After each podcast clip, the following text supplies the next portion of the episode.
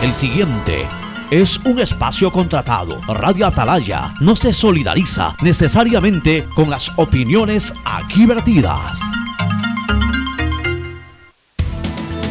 El siguiente en Radio Atalaya es un programa de opinión, categoría O, apto para todo público. La hora del pocho. La hora del pocho se viene con todo en Radio Atalaya. La hora del pocho. La hora del pocho. Alfonso el Pocho Car y su equipo traen para ustedes la opinión política, la opinión deportiva, más premios, sorpresas, regalos para sus oyentes. La hora del pocho. Aquí en Radio Atalaya. Cada día más líderes. Buenos días, este programa es auspiciado por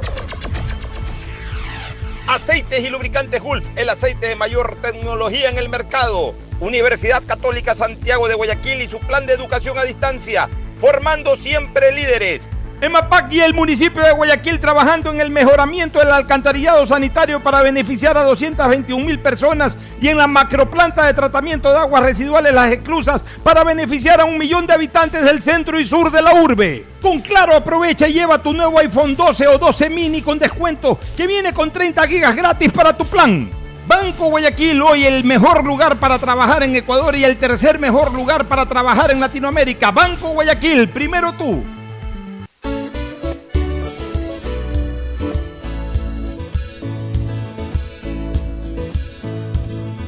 Camino sobre tu piel morena y siento tu latido. Y miro todo lo bueno que los dos hemos vivido. Te digo, solo hay razones para estar agradecido. Es lo que somos y lo que siempre hemos sido. Amigos, porque ganamos cuando mucho hemos perdido. Somos lo mismo, porque peleamos contra el mismo enemigo. Yo sigo hasta el final y tú siempre estás conmigo. Hemos caído, pero no nos han vencido. Yo soy ecuatoriano, sí señor, y tú eres mi Ecuador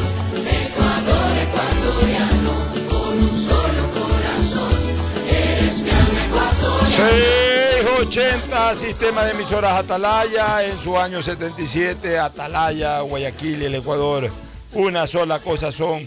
Por eso llegamos a la razón y al corazón de la población. Cada día más líderes, una potencia en radio y un hombre que ha hecho historia, pero que todos los días hace presente y proyecta futuro en el Día de los Ecuatorianos. Hoy es lunes 13, 13 de septiembre del 2021, nos acercamos a la primera quincena del noveno mes del año. Cada día el tiempo corre y corre y corre y corre. Si, si estuviera el tiempo en bicicleta, corre más que Carapaz. Si estuviera caminando, corre más que Jefferson Pérez. Jefferson Pérez no corre. Ah, Camina. Jefferson Pérez no corre. Que vuela, que No, no corre, camina. corre, pero a la velocidad que camina es correr. Por eso te digo, si estuviera en Fórmula 1 el tiempo, correría más que, que Hamilton o que Schumacher. Así de rápido pasan, pasan los días, pasan las horas. Ya estamos 13 de septiembre del año 2021. El saludo cordial de nuestro contertulio Fernando Edmundo Flores Marín Farfloma, que saluda al país. Fernando, buenos días. Eh, buenos días con todo, buenos días, Pocho. Hoy día lamentando la ausencia de Gustavo, que tiene que hacerse unos chequeos. Igual de Cristina, ¿cómo, ¿qué de Cristina? Viajó anoche, llegaba, viajó ¿no? anoche. Ah, viajó anoche. Viajó ya. anoche a los Estados Unidos, está ahorita haciendo tránsito ahí por Fort Lauderdale. Ya. Y ya desde mañana seguramente estará en el programa desde su residencia en Raleigh, pero ya está pro- programando en un mes, creo, está nuevamente por acá, por Ecuador. Hizo un gran recorrido, como ya lo, hicimos, Sí. lo dijimos la vez pasada, ha recorrido buena parte del país, así que ahorita ya comenzamos a trabajar en el nuevo proyecto de ella, que es el libro de turismo del Ecuador. Qué bien, qué bien. La mejor de la suerte para, Bueno, tiene entremos- material suficiente para hacer su libro. Así es, entremos de lleno en materia, en materia política, social y económica. Eh, hay algunas cosas interesantes. La gasolina sigue subiendo, ¿no?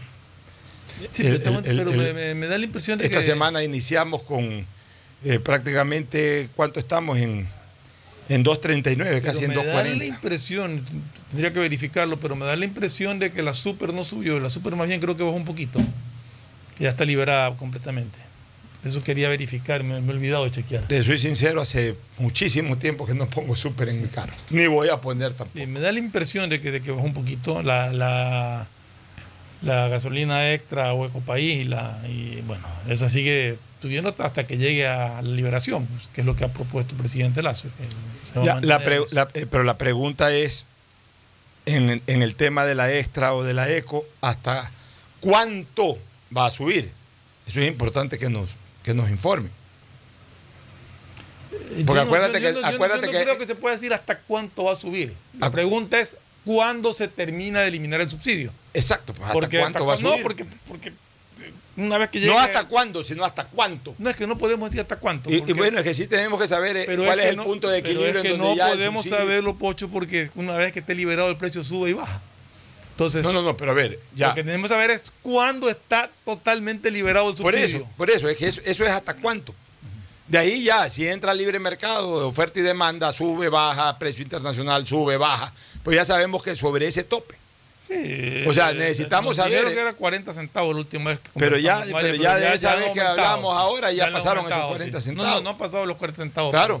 pero Fue dos subidas anteriores que nos, nos informaron eso, No nos informó nuestro amigo gasolinero Iván Casanova, que suele escucharnos. Eh, al, al esbelto, por favor, que nos acomode un poquito la cámara, eh, que, que suele escucharnos y de repente por ahí contribuye con información, pues nos había dicho cuando la gasolina llegó a 2.20, eh, perdón, cuando llegó a 2 dólares, nos dijo que faltaban más o menos 40 centavos más.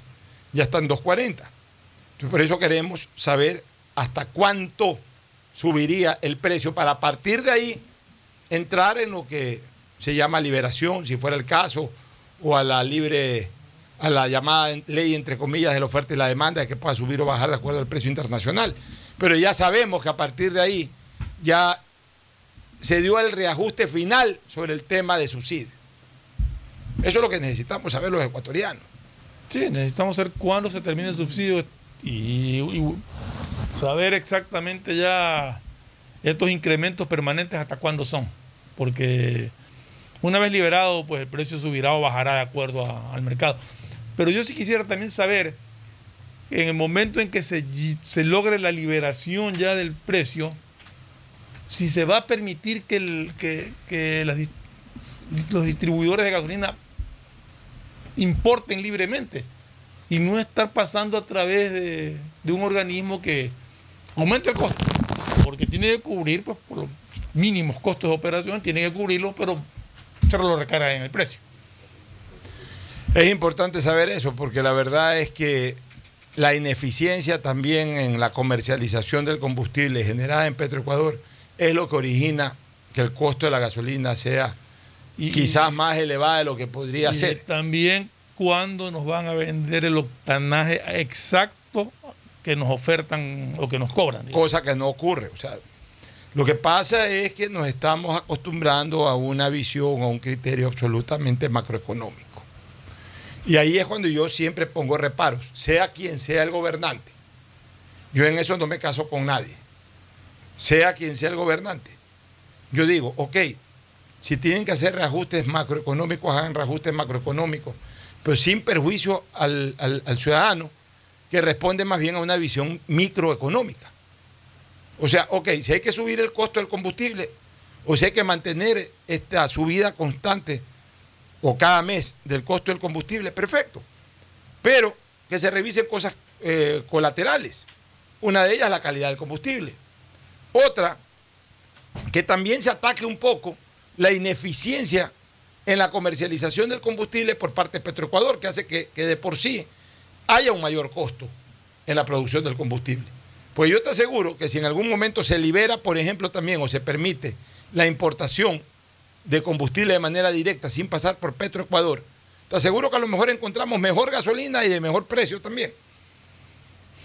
O sea, partamos por ese hecho. O sea, en el tema del combustible, de acuerdo a los entendidos, pasa más o menos algo similar a lo de la luz.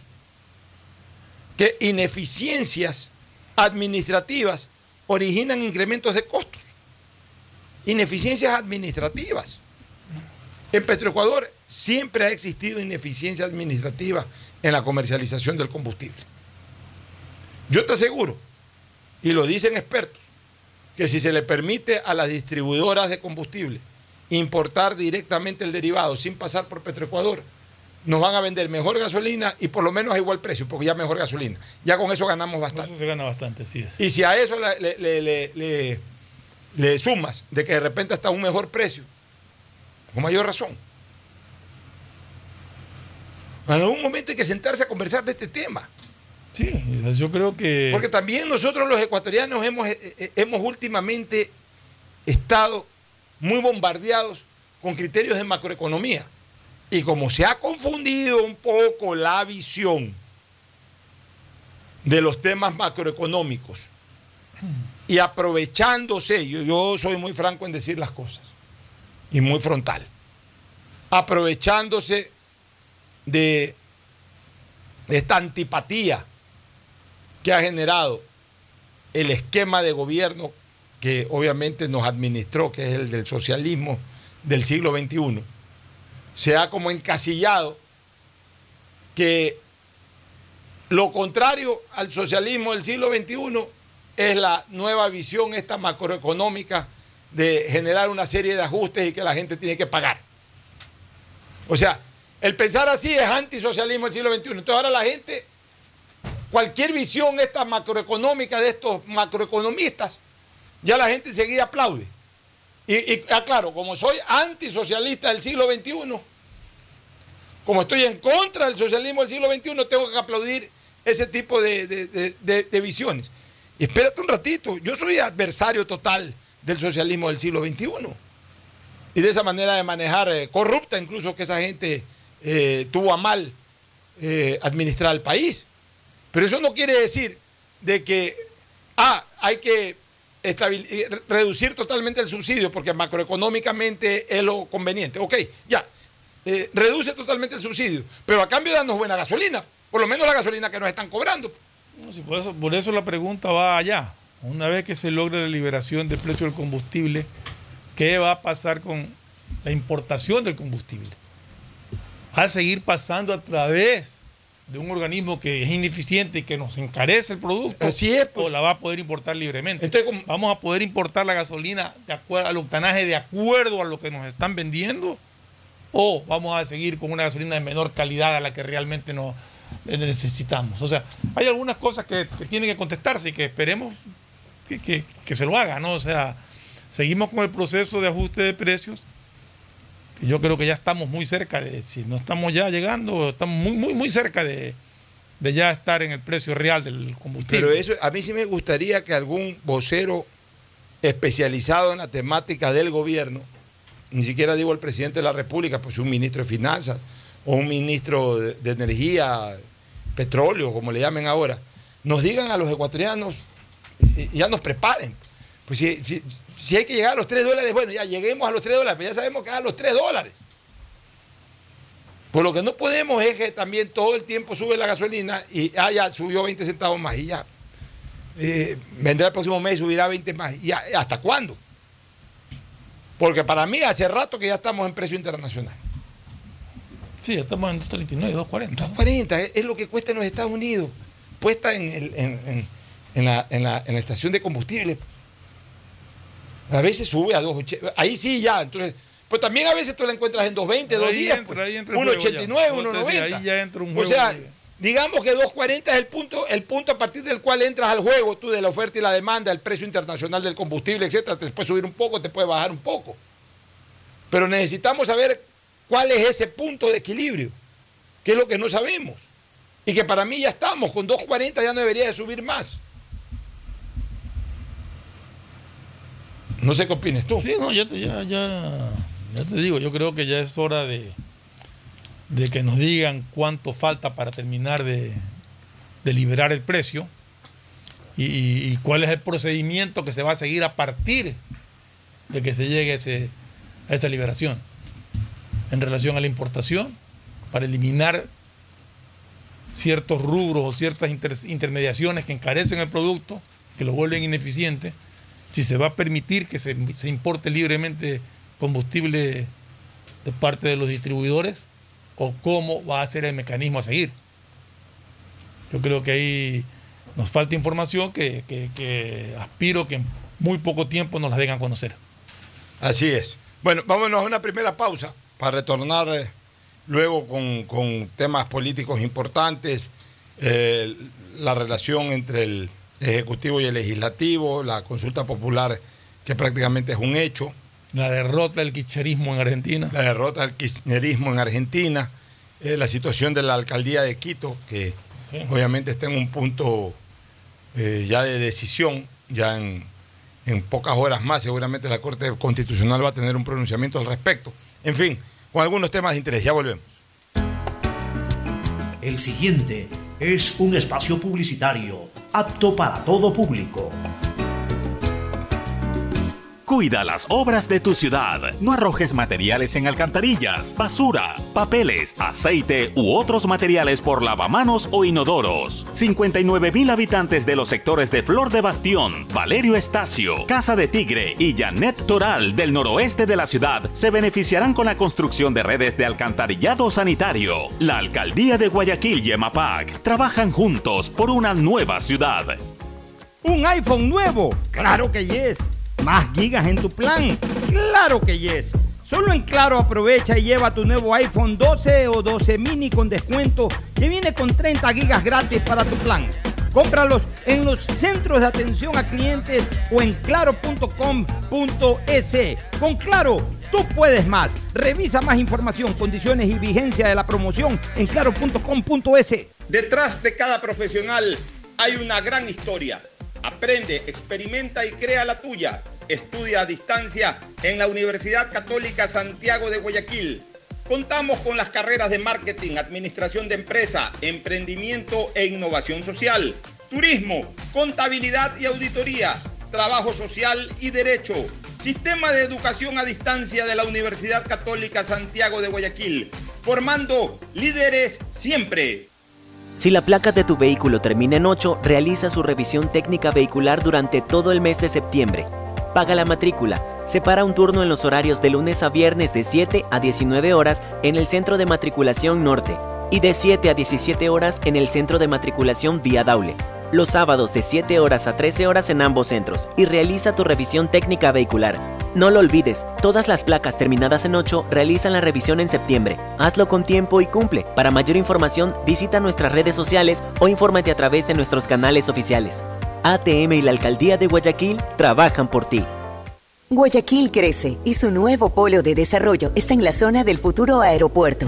No tienes idea cómo se han transformado comunidades enteras cuidando el medio ambiente, sobre todo con nuevas plantas de tratamiento de aguas servidas, mejorando la salud con plantas de agua potable la calidad de vida con parques, canchas deportivas y reactivando el comercio con nuevos caminos. Esta es una transformación sostenible en el tiempo que busca crear nuevas oportunidades para las futuras generaciones de guayaquileños. La vía a la costa renace en la nueva ciudad con la autoridad aeroportuaria y alcaldía de Guayaquil. Llegó la noche y tus gigas lo saben. Solo en Claro se duplican tus gigas en la noche. Recibe 4 gigas 2 gigas más 2 gigas extras para divertirte en la noche. Nuevo paquete prepago de 4 dólares por 7 días. Actívalo en mi Claro app o en un punto claro y pregunta por los nuevos paquetes prepago. Cámbiate a Claro, el único que te da más gigas, más velocidad y más cobertura. Cupo de gigas de navegación libre para consumo exclusivo desde las 23 horas hasta las 6.59. Más información y condiciones en claro.com.es. Cuida las obras de tu ciudad. No arrojes material en alcantarillas,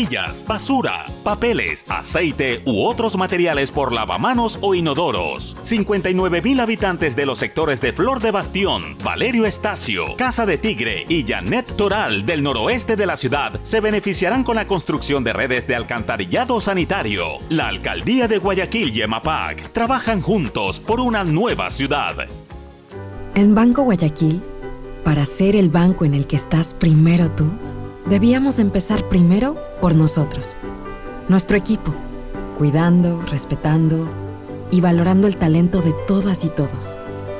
Y gracias a ellos, hoy somos el mejor lugar para trabajar en Ecuador y el tercer mejor lugar para trabajar en Latinoamérica.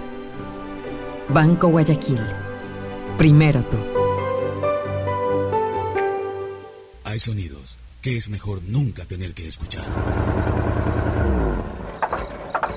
Porque cada motor es diferente.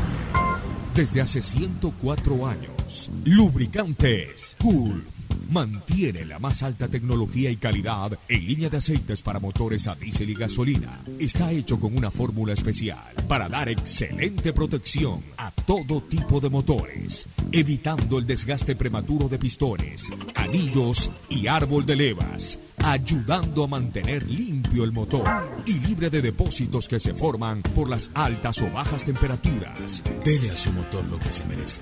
Lubricantes Gulf, la más alta tecnología en lubricación. 104 años preservando la vida de su motor. Lubricantes Gulf. Gulf es más lubricante.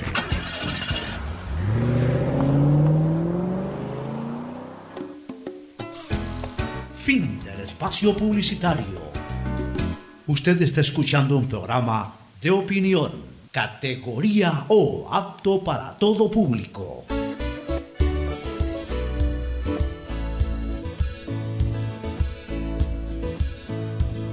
Camino sobre tu piel morena y siento tu latido. Y miro todo lo bueno que los dos hemos vivido.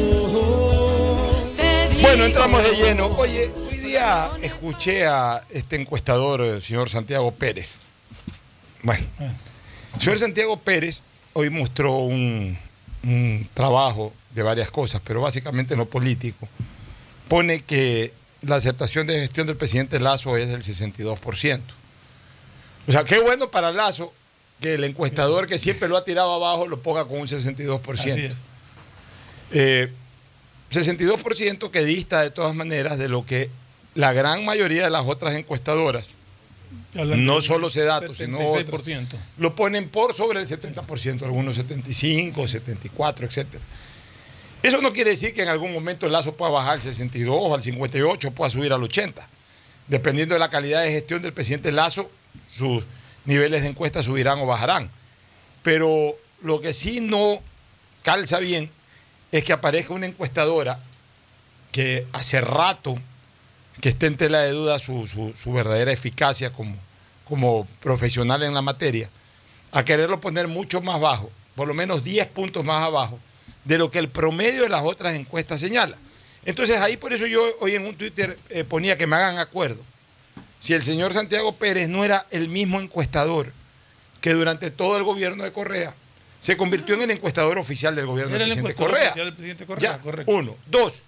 No fue el mismo encuestador que en la campaña electoral y sobre todo en el día del Exipol. Vamos al Exipol. Ni siquiera vamos a las encuestas. Porque en las encuestas de segunda vuelta siempre lo ponía Arau con 7, 8, 9, 10 puntos arriba. Ya. Vamos a lo del Exipol que ya tiene que ser absolutamente exacto. Todas las encuestadoras autorizadas en Exipol dijeron, dijeron que Lazo ganaba con tres puntos, tres puntos y pico.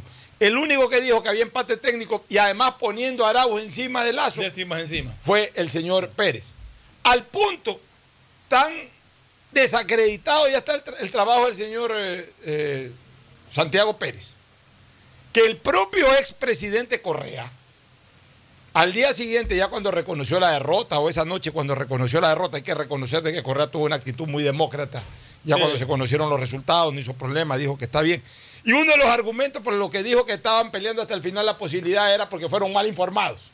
Que las encuestas no estuvieron como ellos esperaban, que parece que, que le, le- le dieron unas, encuestas que, no, estaban acordes a la realidad. Y ahí reconoció, dijo, felicitaciones a Lazo, ojalá tenga buen gobierno. Tuvo una buena salida democrática el expresidente Correa el día en que perdieron las elecciones. Pero recuerdo claramente que a uno de los que les achacó, digamos, su- la primera reacción de no querer reconocer inmediatamente el triunfo, fue justamente, o a lo que ellos alentaban como un triunfo, eso fue. Eh, el expresidente Correa y, y- y- y todo su equipo político garantizaban que Arauz iba a ganar. antes de las elecciones. O Eso sea, le decía su encuestador. y, y justamente justificó eso señalando de que habían sido mal, porque usó esas palabras, fuimos mal informados, fuimos mal, eh, fuimos mal dateados por, nuestra- por la encuestadora o por la gente que le estaba proveyendo de- de esa información estadística, de cómo iba realmente el tracking de las elecciones. ¿Y quién era ese? El señor Santiago Pérez, que como el camaleón a cada rato anda cambiando el nombre de su encuestadora. Porque esa es otra. Cuando andas cambiando a cada rato es porque a cada rato te caes. Y para dar otro golpe eh, o otro enfoque mediático, le cambias el nombre. ¿Por qué ese datos nunca cambia el nombre? ¿Por qué Márquez nunca cambia el nombre? Perfiles de opinión. ¿Por qué Perfiles de Opinión nunca cambia el nombre?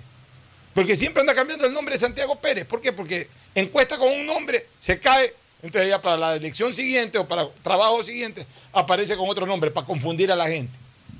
La verdad, el señor Santiago Pérez no tiene credibilidad en esto.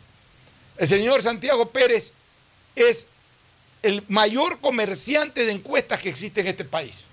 Una cosa es vender un trabajo de encuesta y otra cosa es acomodar un trabajo de encuesta para ganar billetes. El señor Santiago Pérez hace rato está en esa posición, Fernando. Bueno, el, señor Pérez era, pues, todos sabíamos que era encuestador oficial de, del del presidente Rafael Correa y que muchas veces sus, sus cifras no coincidían con las demás encuestadoras.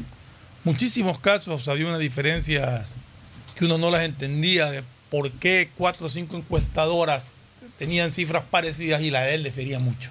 En todo caso, cada quien hace el trabajo como, como le parece. Si él tiene su encuesta y, y arroja estos resultados, pues allá los que quieran creer en esa encuesta, otros creerán en las otras encuestas, eso ya queda en, en el criterio de cada uno. Diario del Universo titula hoy, a propósito de Diario del Universo, eh, esta, esta semana está de aniversario 100. Esta, esta es la 100 semana del centenario. del diario del universo. Ya estaremos el próximo jueves hablando de Diario del Universo. La verdad es que centinela de la información pública, de la noticia, de la opinión, De en todo. todos los ámbitos. ¿no? Todo. 100 años. Hasta de las tiras cómicas. de. Ya vamos a hablar. El jueves le vamos a dedicar a Diario del Universo. Incluso Sí. yo tengo un documental que se lo preparé a Carlos Pérez Viste, me Perazo. acabo de acordar de, de Oye, yo- ciertos personajes de- que salían en el diario del Yo le universo. preparé un documental que creo que Diario del Universo lo va a publicar en su página web, cuando fueron los 75 años, Ya. con testimonios, mira de las personas que testimoniaron en esa época, hace 25 años, un trabajo que yo le hice a Carlos Pérez. Osvaldo Hurtado, que todavía está vivo, de los pocos que aún están vivos, de ese trabajo. León Febres Cordero, que ya falleció. Jorge Zavala Vaquerizo, que ya fa- falleció como ex vicepresidente de la República. Eh, Falleció Roberto Gilbert Elizalde hace muchos años. En esa época era presidente de la Junta de Beneficencia, testimonió. Los dos más grandes radiodifusores, o dos de los grandes radiodifusores que ha tenido el Ecuador, Rafael Guerrero Valenzuela y Carlos Armando Romero Rodas, también testimoniaron ahí. Los tres deportistas que hasta esa época eran los tres deportistas élites, estoy hablando de 25 años atrás, Jefferson Pérez, Alberto Spencer y. Andrés Gómez. Y cerraba el documental Javier Benedetti, que acaba de fallecer. No sé si se me está quedando alguien que... que- ah, Paco Moncayo, que en esa época, justo el año 96, Era el- eh, recién el habíamos salido del conflicto bélico con Perú, y entonces eh, hablaba como jefe del comando conjunto. O sea, eh, un testimonio, un documental maravilloso hace 25 años, ¿no? Cuando cumplió 75, ahora que cumple 100. Voy a reproducirlo aquí en la radio, ese, ese documental, el audio de ese documental, aunque entiendo que Diario El Universo lo va a poner en su, en su página web. Bueno, pero eh, diré un poquito con la Diario El Universo para entrar en esta materia. Gobierno y Asamblea, cuatro meses de una relación que no fluye.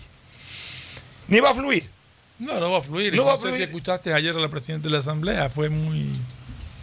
Notas que hay en. que eso no va, no, no va nunca a, hacer un clic para, para poder manejarse. Realmente. No va a fluir por una razón, señores. Pachacútec usó al gobierno y usó a la opinión pública para adueñarse de la asamblea y punto. Pachacútec sabía que con solo los votos del correísmo a lo mejor le alcanzaba, a lo mejor le alcanzaba, pero no estaban seguros de que les iba a alcanzar. Pero el correísmo además, para darle los votos a Pachacútec, imponía que Pirina Correa sea la presidenta de la Asamblea. Entonces, ¿qué es lo que hizo Pachacútec? jugó ajedrez.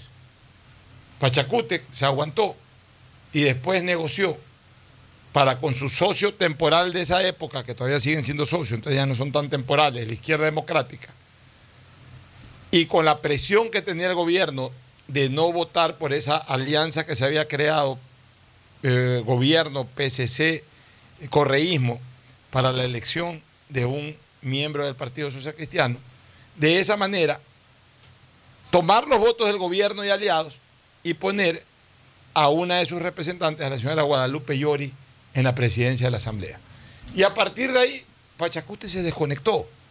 Y ahora vemos, y como yo he dicho esta mañana y lo sigo sosteniendo, así como la sangre chuta, mi querido Fernando, las raíces ideológicas también. Y mira tú que ahora, por más que se dijeron velas verdes en su momento, por más que los golpearon, los apalearon, los apresaron, los persiguieron y todo lo que tú quieras, hoy Pachacute y el correísmo caminan de la mano en la Asamblea, al punto que se están uniendo hasta para salvar en el juicio político al defensor del pueblo. Y eso que una de las interpelantes pertenece a la izquierda democrática que supuestamente tiene una alianza con Pachacuti. Así es. Entonces, esto demuestra de que Pachacute juega su partido y Pachacute jamás, por eh, conceptualización ideológica, jamás va a apoyar proyectos de ley que empuje el Ejecutivo. Sobre todo este proyecto llamado Megaley, en donde viene, que es una especie de ley trole, en donde vienen eh, eh, pequeños, ¿cómo se llaman ahora cuando te sirven en un vasito el ceviche? Shots. Vienen pequeños shots de varios cuerpos legales, de varios, de varios eh, códigos orgánicos, porque ahí te vienen proyectos laborales, te vienen proyectos de inversión extranjera, proyectos eh, que tienen que eh, seguramente modificar código monetario, eh, también el código tributario. O sea, te van a venir pequeños shots de varias cosas. Entonces, esta gente en la radicalidad en la que se maneja no va a aprobar el proyecto en general. No lo va a aprobar. Si al final de cuentas unieron fuerzas para impedir la aprobación de un presupuesto que ya está jugado en casi un 70%, que es el presupuesto del año 2021. El proyecto de ley lo va a batear le van a poner obstáculos al presidente de la República, le van a modificar muchas de las cosas que piden, se van a oponer a muchas de esas cosas. Por eso es que yo creo que el presidente de la República, indistintamente de que presente el proyecto de megaley, ya debe de convocar a una consulta popular. Incluso, Fernando, incluso para generarle presión a la Asamblea. Ok, ahí está, resuelvan ustedes, pero la consulta popular va porque va. Y es más, ya iniciamos el trámite de consulta popular. Indistintamente de lo que apruebe, la consulta va, por, va porque va. Y si ustedes no la sacan, la saca el pueblo. O sea, ya no cabe que demore más el gobierno. Perdón. Hay asambleístas que se los nota preocupados y asustados por la consulta. Yo no sé cuál es el temor a que el pueblo se pronuncie sobre ciertos aspectos, si es que ellos no le quieren dar trámite. Realmente Aquí estoy convencido de que cuando llegue el proyecto de ley del presidente de la República a la Asamblea, muchos asambleístas, sobre todo estas tiendas políticas, ni siquiera lo van a revisar. No. No se van a enterar de que dice simplemente van a votar en contra por disposiciones que les dan y listo. Ahora, hay, hay dos cosas ahí. Primero. Porque aquí, lamentablemente, ya la política se ha convertido en decirle no a todo aquello que, provenga de quien ellos consideran adversario ideológico. Las reformas laborales que se vienen van a ser necesarias porque se necesita flexibilizar de alguna manera la relación patrono laboral o patrono em, empleado. Se necesita flexibilizarlo un poco más para que haya más apertura de incorporación de masa laboral.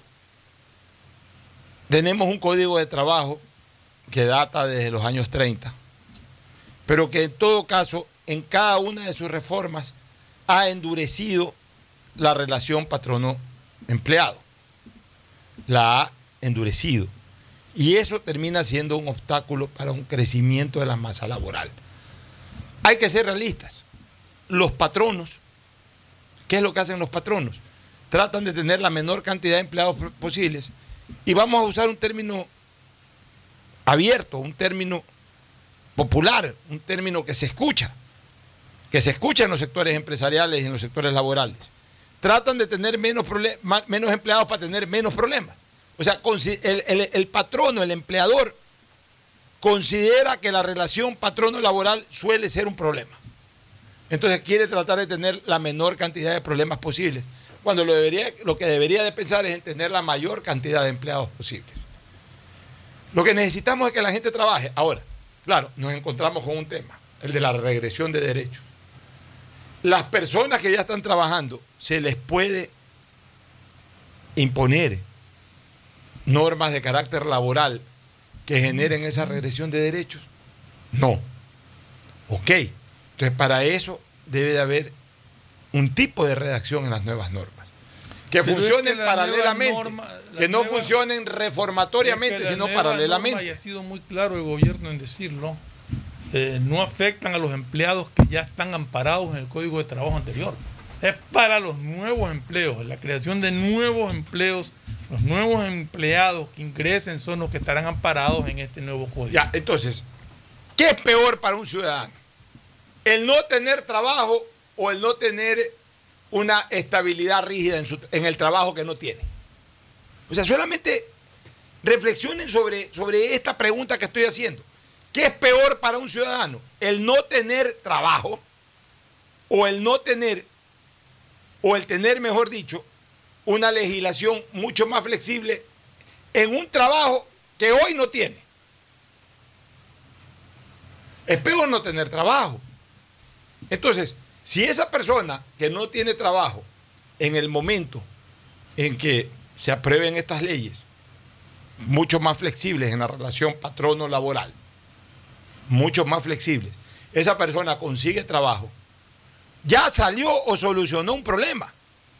Simple y llanamente lo que tiene es que no incurrir en situaciones que le permitan al empleador en un momento determinado, a esa persona que recién está consiguiendo trabajo, a que de una manera más flexible lo despida. Entonces tendrá que, un- tendrá que valorar eso que hoy no tiene, el trabajo. Y si trabaja bien, no le va a pasar nada. Así es. Y si no, no trabaja bien, pues bueno, pues ya es culpa de él. Y por último, aún trabajando bien, si por la situación económica o por la situación del país en un momento determinado, por la flexibilidad que hay para los que están entrando a nuevas plazas, pierde su trabajo, bueno, volverá a un estatus en el que está hoy. No en un estatus más grave, sino al mismo. Pero por lo menos va a tener la posibilidad de salir de un estatus negativo y pasar a un estatus positivo.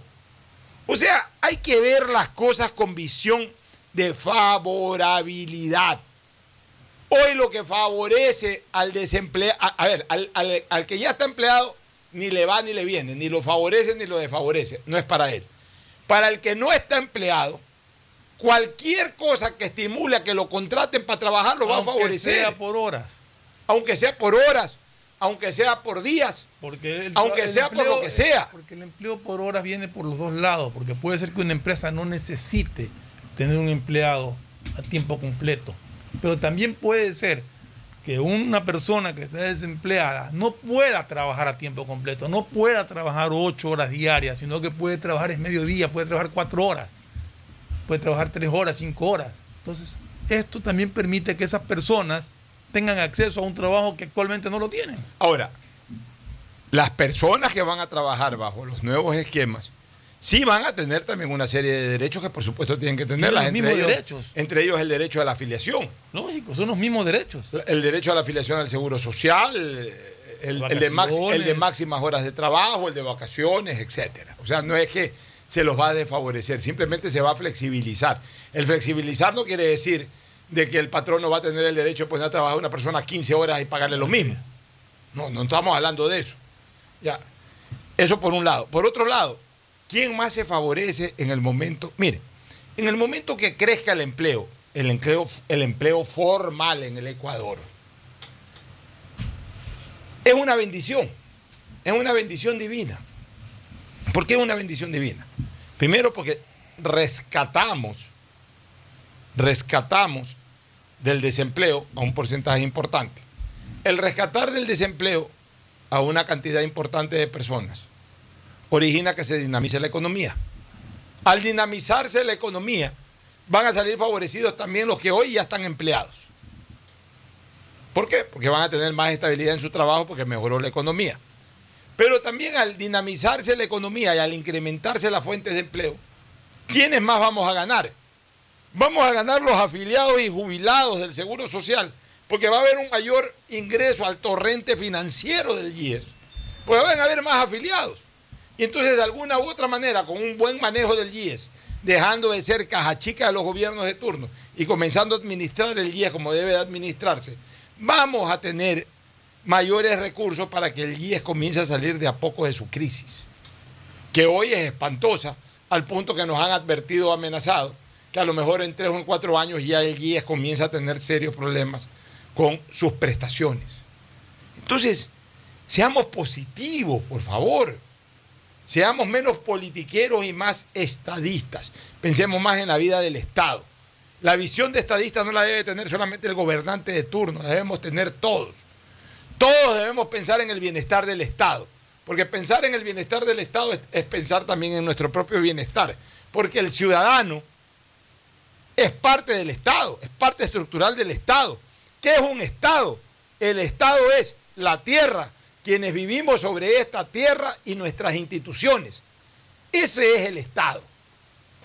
Y mientras los que vivamos en esta tierra y nuestras instituciones de carácter público y privada se beneficien con este tipo de, leyes, pues bueno, bajo esa visión de estadista, tenemos que apoyarlas e impulsarlas para salir todos adelante. Ahora, me preocupa una cosa, porque no todo tampoco está para, para aplaudir ni nada. Yo me, me aparto totalmente, por ejemplo, de la parte del proyecto de ley en donde están hablando de un nuevo impuesto para las personas que ganan mil dólares. A ver, yo estuve conversando, Pocho, con unas personas que sobre el tema, que ¿Qué te conocen decía? del tema. ¿Qué te decía? Que no es exactamente así, parece que ha habido una mala información. Entonces hay que mejorar O sea, la comunicación. exacto, es justo lo que yo les dije. Entonces tienen que comunicarlo bien. Porque aquí lo que se está hablando es de que las personas que ganan más de mil dólares van a pagar más impuestos. Los impuestos no se van a tocar. Van a haber ciertas cosas que, que sí van a afectar, pero no son más impuestos. O sea, la base de. Porque le decía, ya se paga el 35%. de- no, me dice, la base no se va a tocar. Entonces, ¿qué es lo que van a pagar los de mil dólares para arriba? No, va, va a haber, va, va a haber eh, ciertos arreglos. Justamente le dije, ustedes lo que tienen, no puedo comunicar porque me pidieron que por favor no lo diga todavía, porque ellos quieren, justamente están trabajando ahorita justamente en el plan de comunicación. Eso para es informar exactamente qué es lo que se... Eso es se importantísimo porque se dan noticias que a veces salen de, So- salen de, la mismo, misma fuente exacto, sí, yo oficial. le dije, pero lo dijo el ministro. Lo dijo el ministro. Entonces, ok, ¿en qué consiste eso?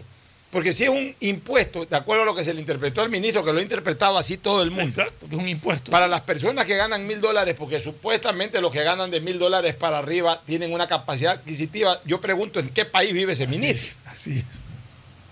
O sea, quien hoy gana mil dólares no tiene ningún tipo de capacidad adquisitiva mayor a la básica. ¿Qué es la básica? Pagar una pequeña, modesta vivienda, si es que la alquila, la canasta familiar con las completas, incluyendo educación, y, y- y- y prácticamente pare de contar. Y si trabajan dos miembros de la familia, esposo, esposa, padre, hijo, madre, hijo, lo que sea, y entre los dos eh, eh, completan dos mil dólares, terminarán de mejorar un poquito su condición, pero bajo ningún concepto tener una gran capacidad ad- adquisitiva como para tributar sobre eso. Lo que yo sí creo es que una vez que se que hubo estas declaraciones y que se ha interpretado de esta manera, es urgente que hoy, mañana, más tardar, aclaren y digan exactamente cuál es eh, eh, el concepto de, de este, no impuestos, sino de, de- de- de estos, de estos arreglos que le van a hacer a, a- a la base tributaria. Mira, el gobierno tiene que entender una cosa. Porque aquí como todos de alguna... Y le pasó algo a Lenín Moreno y... Además, y- perdóname que te interrumpa, Pocho. Durante la campaña, el presidente Lazo dijo no más impuestos. Así es.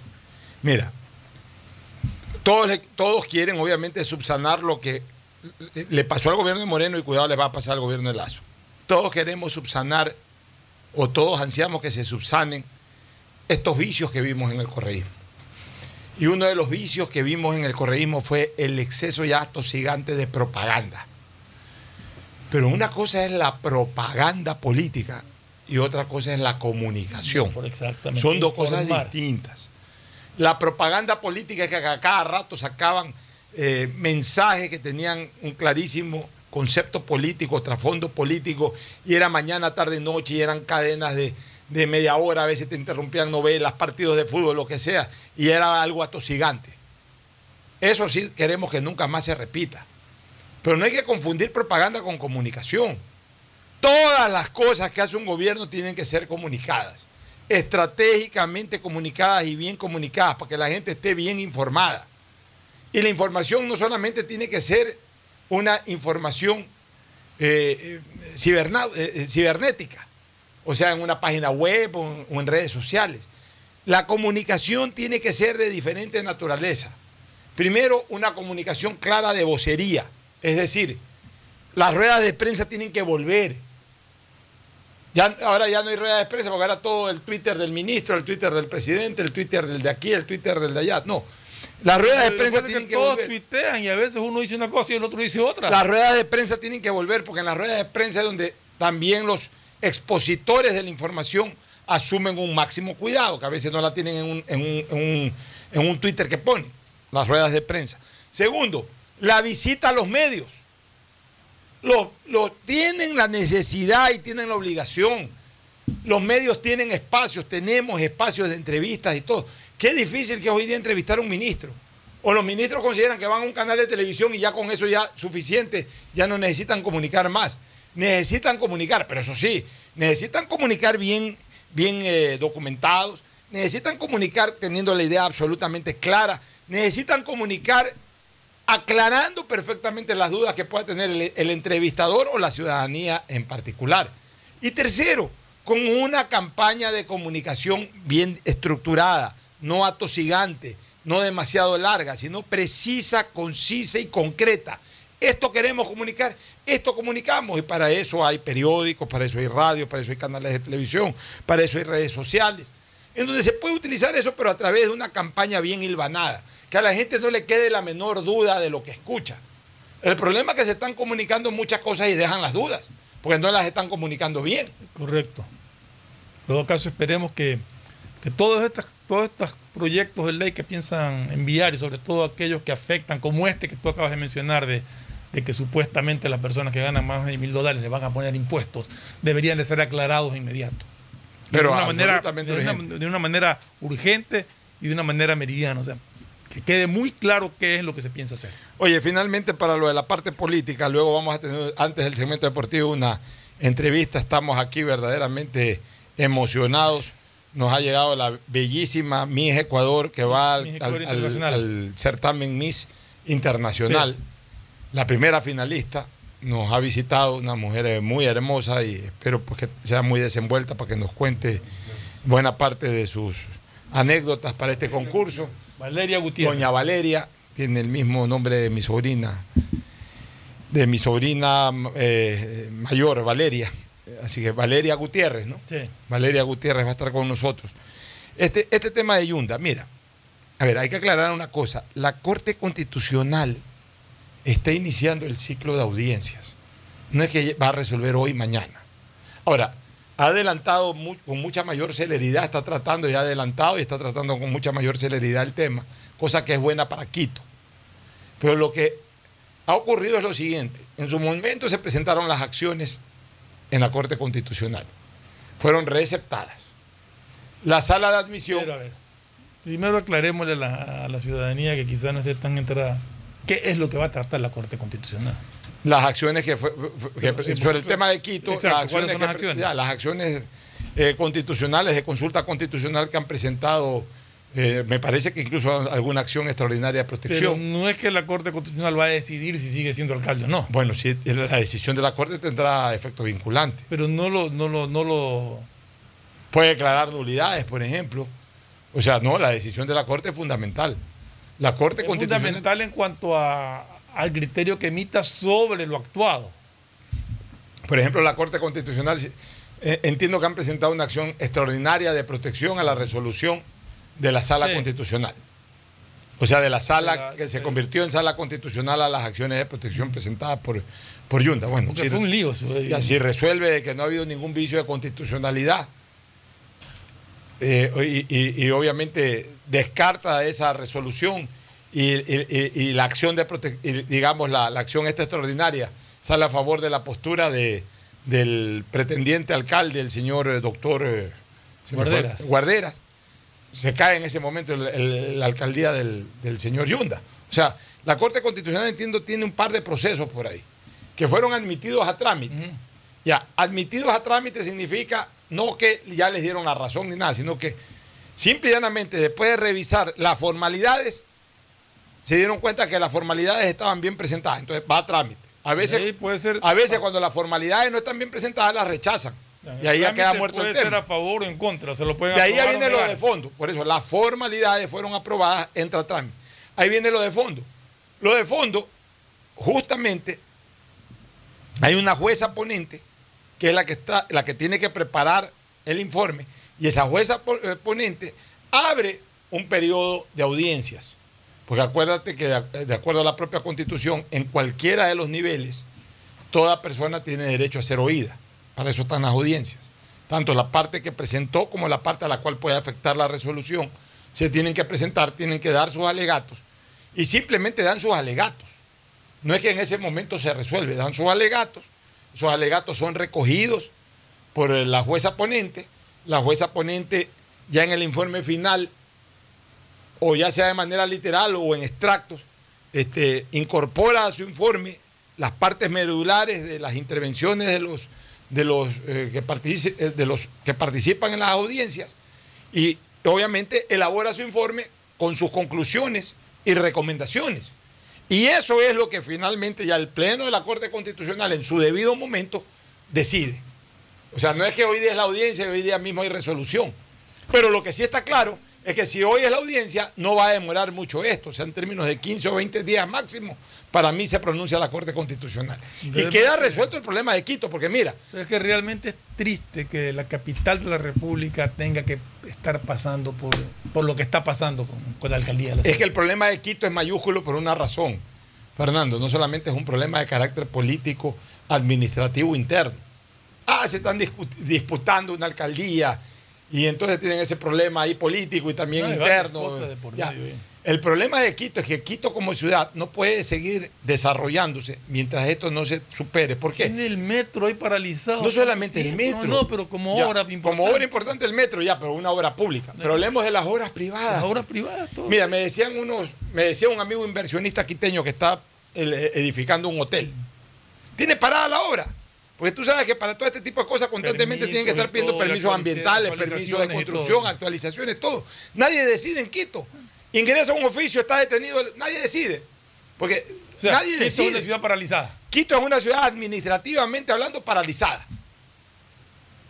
Entonces, todo lo que hay que hacer sobre las calles de Quito, sobre las aceras de Quito, sobre el suelo de Quito, no se puede hacer absolutamente nada porque nadie toma decisiones. Increíble. Entonces, este es un problema que va, que sobrepasa totalmente lo político eh, y, y lo administrativo interno. Va sobre la administración de la ciudad. Es una ciudad sin administrador en este momento. Y, y- y es una factura demasiado cara para una ciudad tan importante como Quito estar paralizada en este momento Y aparte en el del- ámbito administrativo. Aparte del tema administrativo en sí, siguen habiendo las denuncias y las investigaciones fiscales contra familiares del, del todavía alcalde Yunda, Así ¿no? es. Bueno, nos vamos a una recomendación comercial y retornamos con doña Valeria Gutiérrez, primera finalista de Miss Ecuador 2021. Ya volvemos. Auspician este programa. Aceites y lubricantes Gulf, el aceite de mayor tecnología en el mercado. Acaricia el motor de tu vehículo para que funcione como un verdadero Fórmula 1 con aceites y lubricantes Gulf. ¿Quieres estudiar, tener flexibilidad horaria y escoger tu futuro?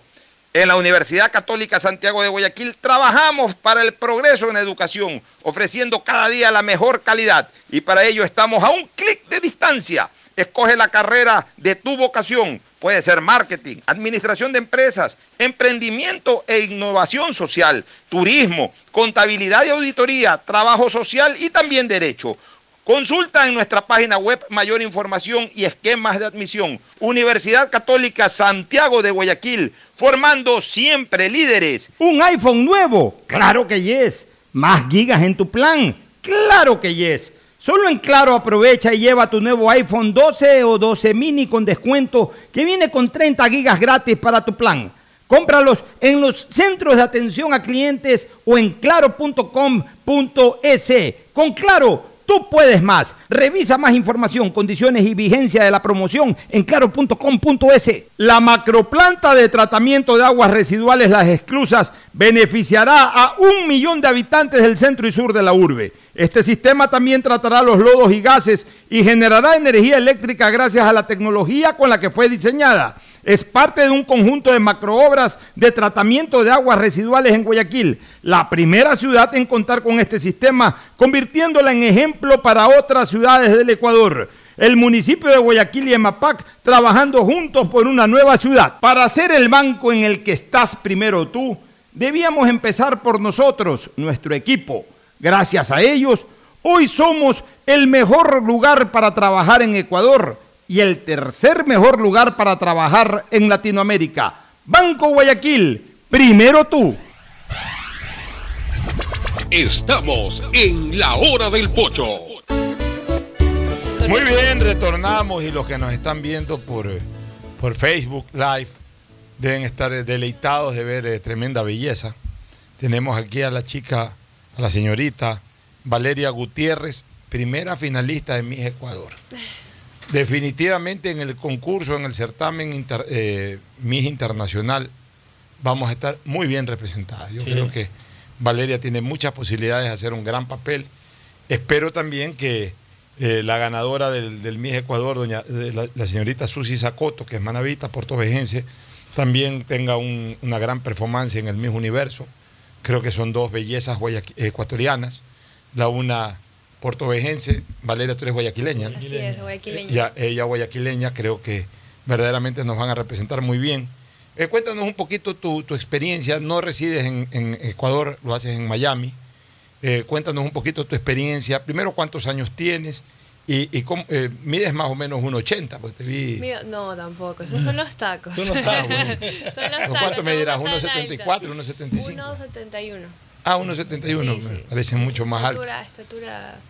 Ah, pero una buena estatura para mujer. Pero cuéntanos un poquito tu, tu, tu, tu, tu experiencia de vida, dónde vives y cómo así te animaste a ¿Cuánto tiempo, participar. ¿Hace cuánto tiempo te fuiste? Todo, cuéntanos un poco. Bueno, yo vivo en los Estados Unidos. Me fui a Miami cuando tenía nueve años. Ya. Desde ahí he vivido. ¿Cuántos años tienes? A las mujeres no hay que preguntarle la edad, pero siendo tú tan joven, no tienes ningún inconveniente. en Tengo edad. 22 años. 22. Cumplí 22. 22 hace poco en agosto. Ya.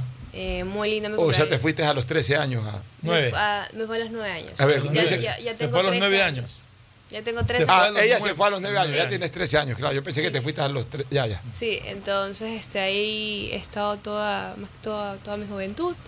Vine aquí al Ecuador por esta oportunidad que me dieron para hacer una, para participar para el Miss Pero Ecuador. tú viniste a participar. Sí, vine a hacer el casting Ya. primero. Antes de seleccionar las candidatas tienes que pasar por un proceso. Entonces yo fui, eh, me seleccionaron para una de las candidatas. pero, ¿Cómo así te contactaron para que vengas a participar?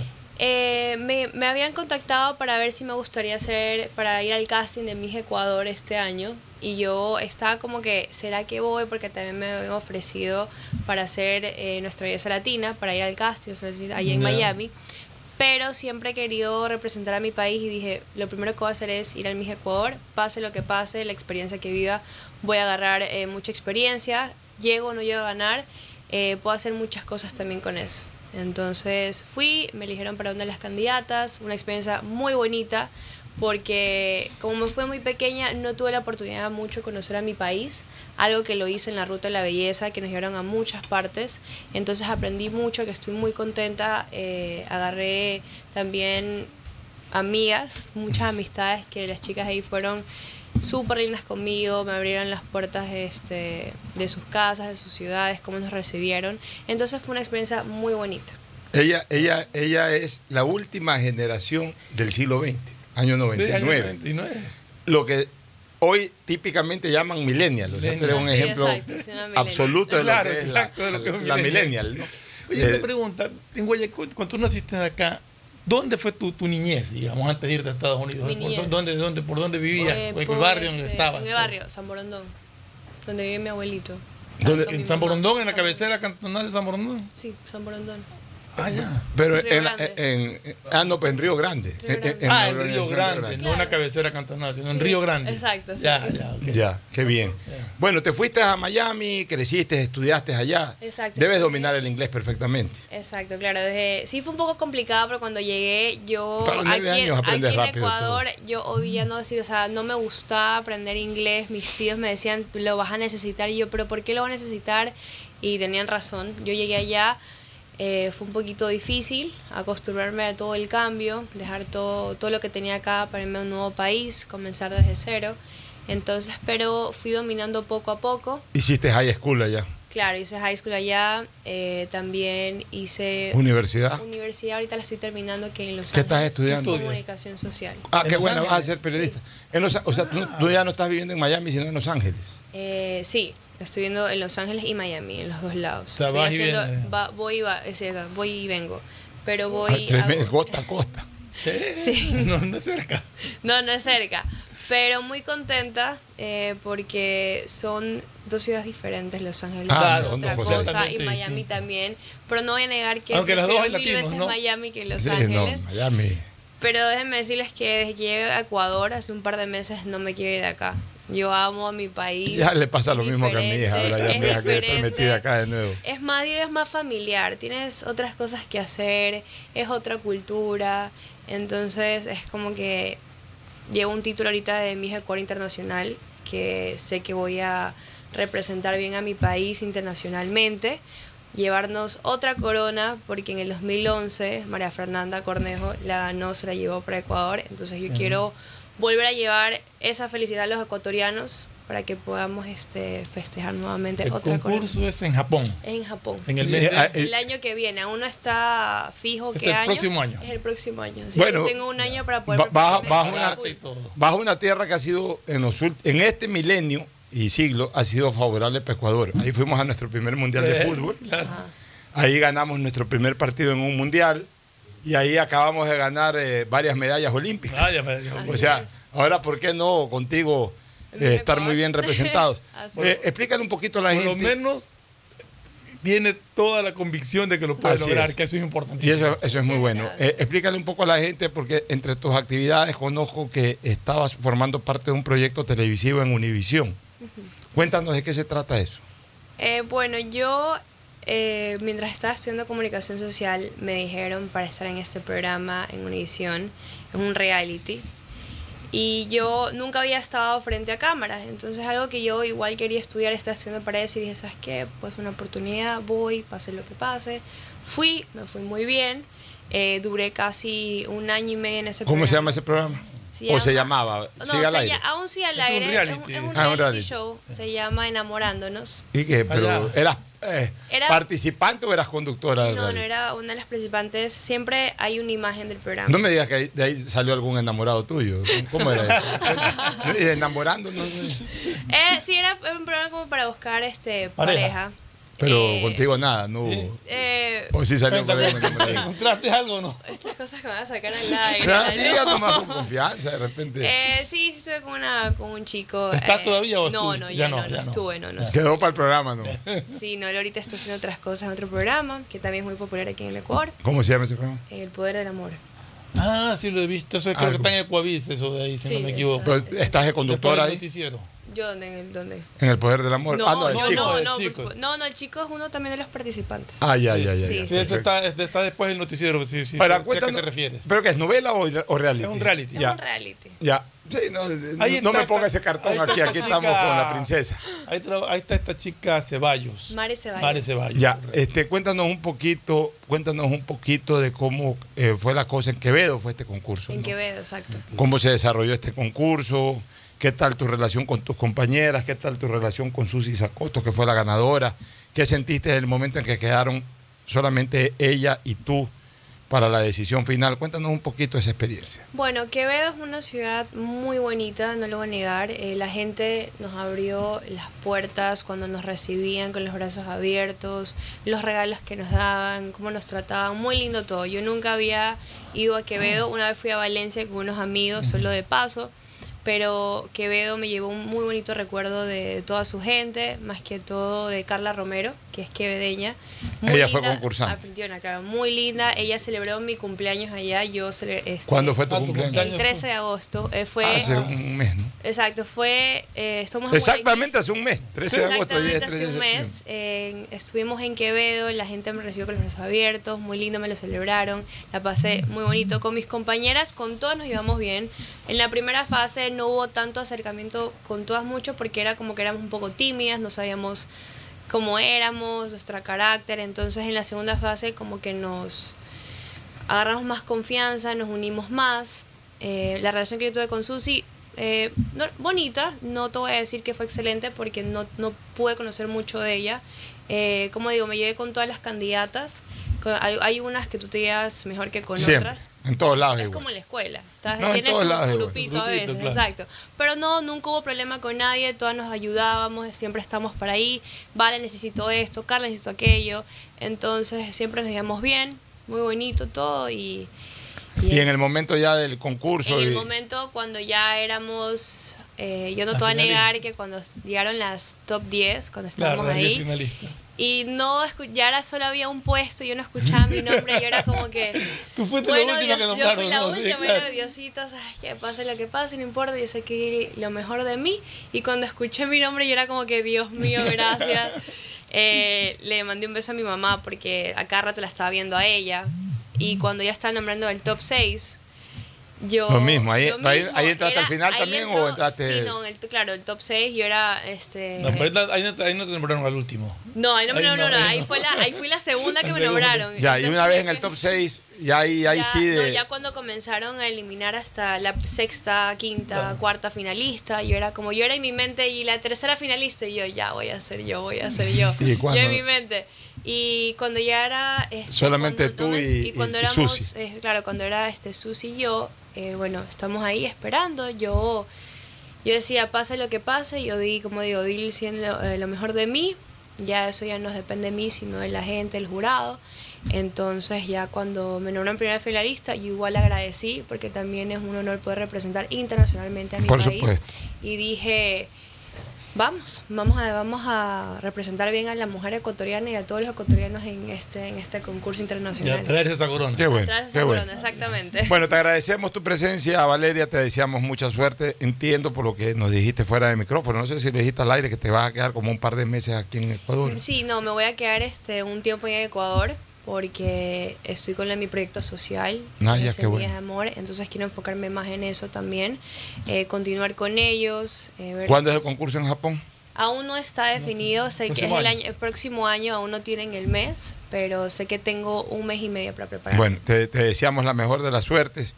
Un año y medio, dijo. Y, y- bueno, Uy, no, un mes no. ya, y Dios quiera, pues, eh, como año y medio. pues, no, no, Tiene un año para prepararse Tengo un o año para prepararme. o sea que será más o menos por esta fecha el concurso. Exacto, para esta fecha. Bueno, tranquila, trabaja aquí lo que tengas que trabajar. Sigue, sigue con tu formación académica en Estados Unidos. Tampoco No, dejes sí, botado. ser. Tiene que eso, terminar la No, carrera. no, claro, sí, Avanza con carrera eso. Por este internet, por vía. Ya o no, también no tienes que estar aquí a tiempo completo. O sea, haz lo que tengas que hacer aquí, pues si necesitas ir a Estados Unidos, estás en tu legítimo derecho de ir Claro, por sí, allá. una veces que voy a estar yendo y viniendo, como digo, Ecuador es donde yo nací y aquí jamás, siempre esas son mis raíces, pero también tengo que ver unas cosas en Miami y aquí Pero por supuesto vives allá, vives allá y es totalmente entendible y, y más bien regresa, anda, regresa y que tengas la mejor de las suertes en tu concurso y nos hagas eh, nos hagas eh, quedar muy bien como estamos Nos va a absolutamente hacer seguros. quedar muy bien, definitivamente. Así estamos allá seguros. del resultado. Gracias, muchísimas gracias. Por supuesto. Un gusto Bueno, por estar con un gusto, nos vamos a una pausa y retornamos con, con su abuelastro,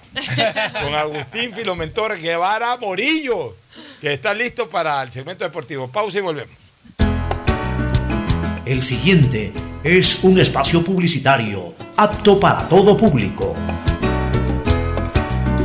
Cuida las obras de tu ciudad. No arrojes materiales en alcantarillas, basura, papeles, aceite u otros materiales por lavamanos o inodoros. 59 mil habitantes de los sectores de Flor de Bastión, Valerio Estacio, Casa de Tigre y Janet Toral del noroeste de la ciudad se beneficiarán con la construcción de redes de alcantarillado sanitario. La alcaldía de Guayaquil y EMAPAC trabajan juntos por una nueva ciudad.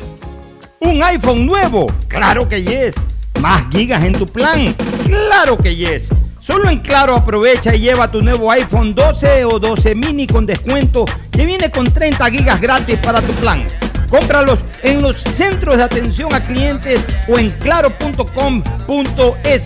Con Claro, tú puedes más. Revisa más información, condiciones y vigencia de la promoción en claro.com.es. Detrás de cada profesional hay una gran historia.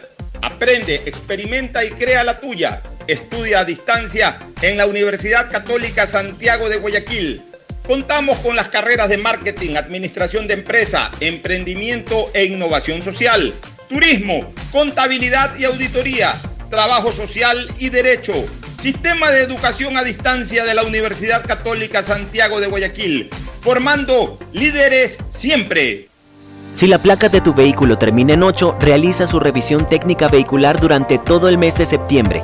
Paga la matrícula. Separa un turno en los horarios de lunes a viernes de 7 a 19 horas en el Centro de Matriculación Norte y de 7 a 17 horas en el Centro de Matriculación Vía Daule.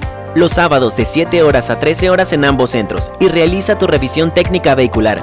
No lo olvides, todas las placas terminadas en 8 realizan la revisión en septiembre. Hazlo con tiempo y cumple. Para mayor información, visita nuestras redes sociales o infórmate a través de nuestros canales oficiales. ATM y la Alcaldía de Guayaquil trabajan por ti. Guayaquil crece y su nuevo polo de desarrollo está en la zona del futuro aeropuerto.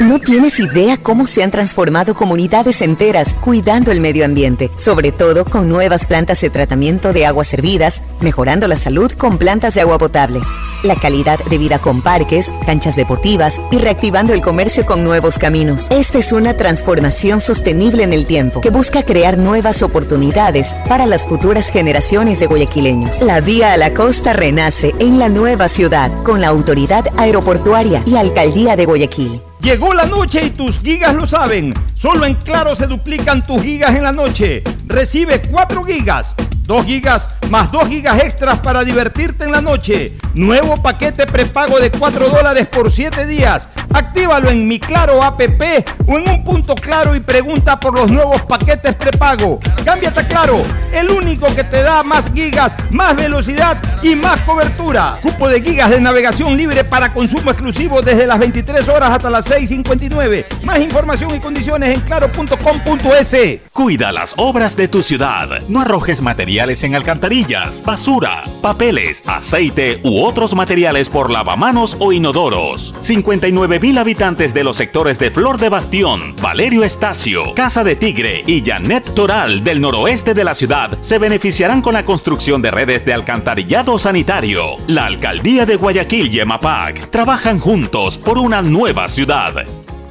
En Banco Guayaquil, para ser el banco en el que estás primero tú, debíamos empezar primero por nosotros, nuestro equipo, cuidando, respetando y valorando el talento de todas y todos. Y gracias a ellos, hoy somos el mejor lugar para trabajar en Ecuador y el tercer mejor lugar para trabajar en Latinoamérica. Banco Guayaquil, primero tú. Sonidos que es mejor nunca tener que escuchar. Porque cada motor es diferente. Desde hace 104 años, Lubricantes Gulf mantiene la más alta tecnología y calidad en línea de aceites para motores a diésel y gasolina. Está hecho con una fórmula especial para dar excelente protección a todo tipo de motores, evitando el desgaste prematuro de pistones, anillos y árbol de levas, ayudando a mantener limpio el motor y libre de depósitos que se forman por las altas o bajas temperaturas. Dele a su motor lo que se merece. Lubricantes Gulf, la más alta tecnología en lubricación. 104 años preservando la vida de su motor. Lubricantes Gulf.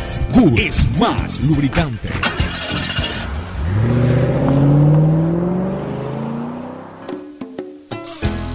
Fin del espacio publicitario. Usted está escuchando un programa de opinión, categoría O, apto para todo público. En la hora del pocho, presentamos Deportes, Deportes. Muy bien, estamos ya en el segmento deportivo. Vamos a hacerlo solo con Fernando Flores Marín Ferfloma. Agustín Guevara, como es el abuelastro Tuvo que llevar de la candidata, pues la- la- le está haciendo relaciones públicas. La, la va a llevar a Vito Te Veo, donde mi buen amigo Vito Muñoz. Oye, este, resuelto, más, más vale tarde que nunca, resuelto el problema de los árbitros. Hoy, por lo menos, de los seis partidos de esta fecha trunca o frustrada, se va a jugar el último de los partidos, el que estaba programado justamente entre eh, Independiente del Valle y Universidad Católica, sí se juega hoy, se juega a las 19 horas, una vez que los árbitros han depuesto ya el paro. Se va a jugar ese partido hoy. ¿Cuál fue el acuerdo para poner el paro hoy día y no haberlo podido hacer el viernes para que se juegue la fecha completa? Desconozco peso y contenido, me imagino que ya nos van a informar. ¿no? Pero, mira, yo sí estoy de acuerdo con, con la, la acción de la Federación Ecuatoriana de Fútbol de enviar esa carta a, a- a la, a la Conmebol y a la FIFA diciéndoles que estos señores han parado esto y que no se los tomen en cuenta para, para, para futuras designaciones. O sea, internacionales ni para futuras designaciones. Así es, pues ya, ya también ya rayan estos árbitros, ya de una vez que... Y, y- y estoy, y estoy totalmente de acuerdo que el día de hoy eh, ya se termine de convocar ese Congreso extra para que mañana resuelvan, interpretando el reglamento del Congreso de Fútbol, eh, resuelvan que se pueda permitir la contratación de árbitros ver, es que extranjeros. tengo entendido que la prohibición, de acuerdo a lo que estuve leyendo, la prohibición de contratación de árbitros extranjeros es para torneos organizados por la Federación Ecuatoriana de Fútbol. En este caso, la Copa Ecuador, por ejemplo, no se podía pedir árbitros extranjeros por el reglamento. Pero este torneo no es organizado por la Federación Ecuatoriana de Fútbol, sino por la Liga Pro. Entonces, Eh, pero esa es una están, buscando esa interpretación. Ya, pero es, es equivocada. Pues O digo, sea, eso es lo que están buscando. A ver, lo, lo- Yo creo que tienen que reformar. A ver, tienen que reformarlo, señores. Ya basta también de tanta leguleyada. Eh, hay, hay- hay un axioma en derecho que lo, lo- lo derivado sigue la suerte de lo principal. Así es. Lo derivado sigue la suerte de lo principal. Si lo principal fue trasladar la organización del Campeonato Nacional de Fútbol a la Liga Pro, obviamente lo derivado también va para allá, pues.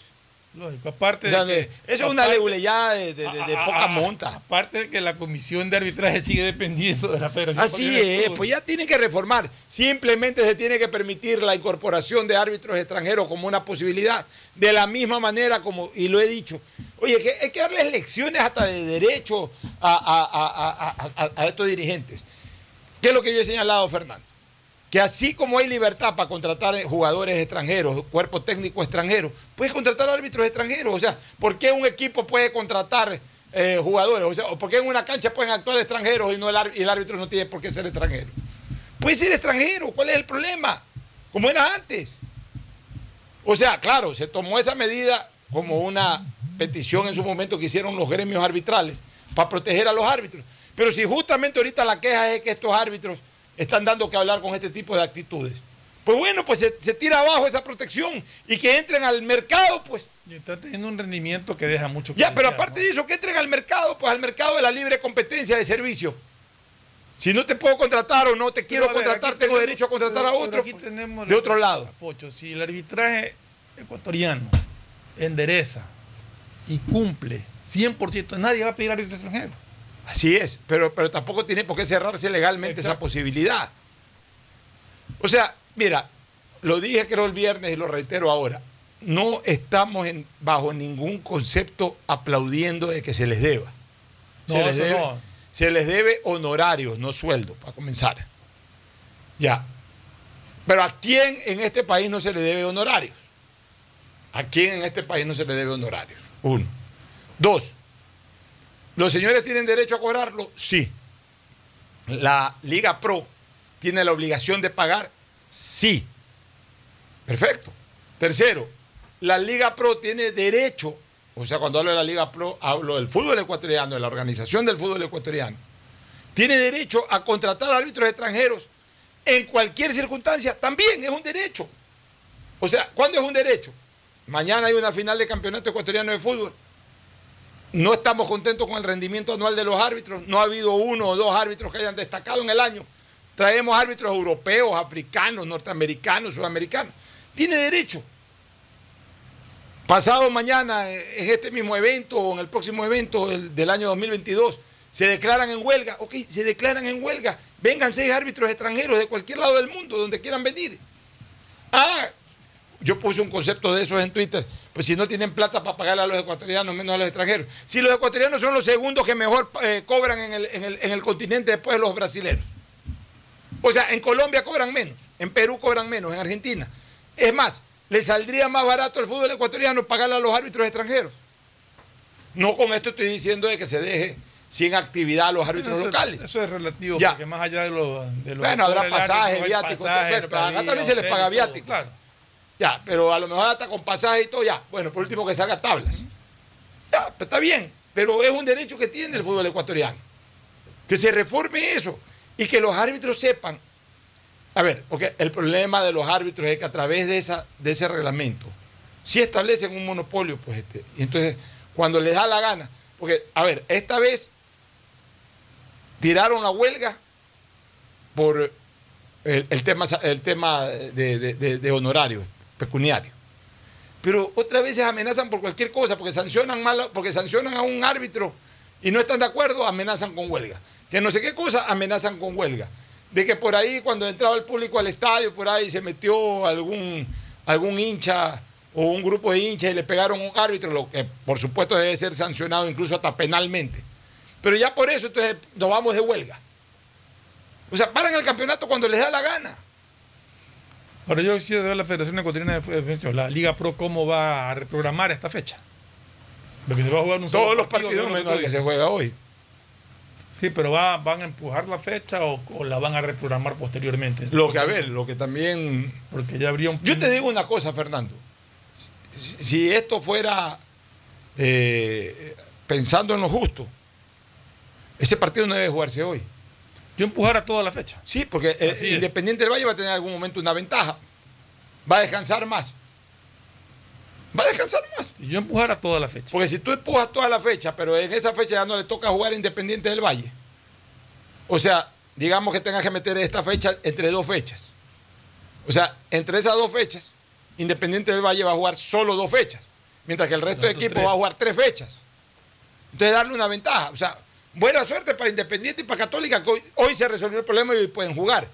Pero lo justo es de que ya no se juegue hoy y que se reprograme la fecha completa. Para que todos tengan la misma carga.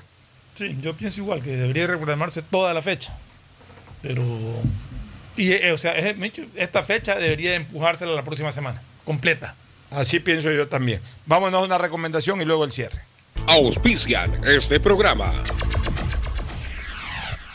Aceites y lubricantes Gulf, el aceite de mayor tecnología en el mercado. Acaricia el motor de tu vehículo para que funcione como un verdadero Fórmula 1 con aceites y lubricantes Gulf. ¿Quieres estudiar, tener flexibilidad horaria y escoger tu futuro?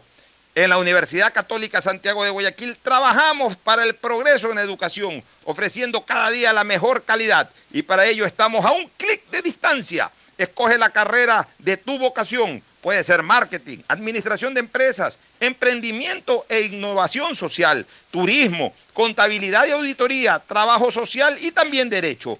Consulta en nuestra página web mayor información y esquemas de admisión. Universidad Católica Santiago de Guayaquil, formando siempre líderes. Llegó la noche y tus gigas lo saben. Solo en Claro se duplican tus gigas en la noche. Recibe 4 gigas, 2 gigas más 2 gigas extras para divertirte en la noche. Nuevo paquete prepago de 4 dólares por 7 días. Actívalo en mi Claro app o en un punto claro y pregunta por los nuevos paquetes prepago. Cámbiate a Claro el único que te da más gigas, más velocidad y más cobertura. Cupo de gigas de navegación libre para consumo exclusivo desde las 23 horas hasta las 6.59. Más información y condiciones en claro.com.es. 221.115 habitantes se benefician con el mejoramiento y aumento de la capacidad de los drenajes en la avenida Casuarina, Vía Daule, Marta de Roldós, Guasmos, Tres Bocas, Voluntad de Dios, Samanes y Urdesa. Con estas obras mejoramos la calidad de vida de los pobladores. El municipio de Guayaquil y Emapac trabajando juntos por una nueva ciudad. Para ser el banco en el que estás primero tú, debíamos empezar por nosotros, nuestro equipo. Gracias a ellos, hoy somos el mejor lugar para trabajar en Ecuador y el tercer mejor lugar para trabajar en Latinoamérica. Banco Guayaquil, primero tú. Estamos en la hora del pocho. Gracias por su sintonía. Este programa fue auspiciado por Aceites y Lubricantes Gulf, el aceite de mayor tecnología en el mercado. Universidad Católica Santiago de Guayaquil y su plan de educación a distancia, formando siempre líderes.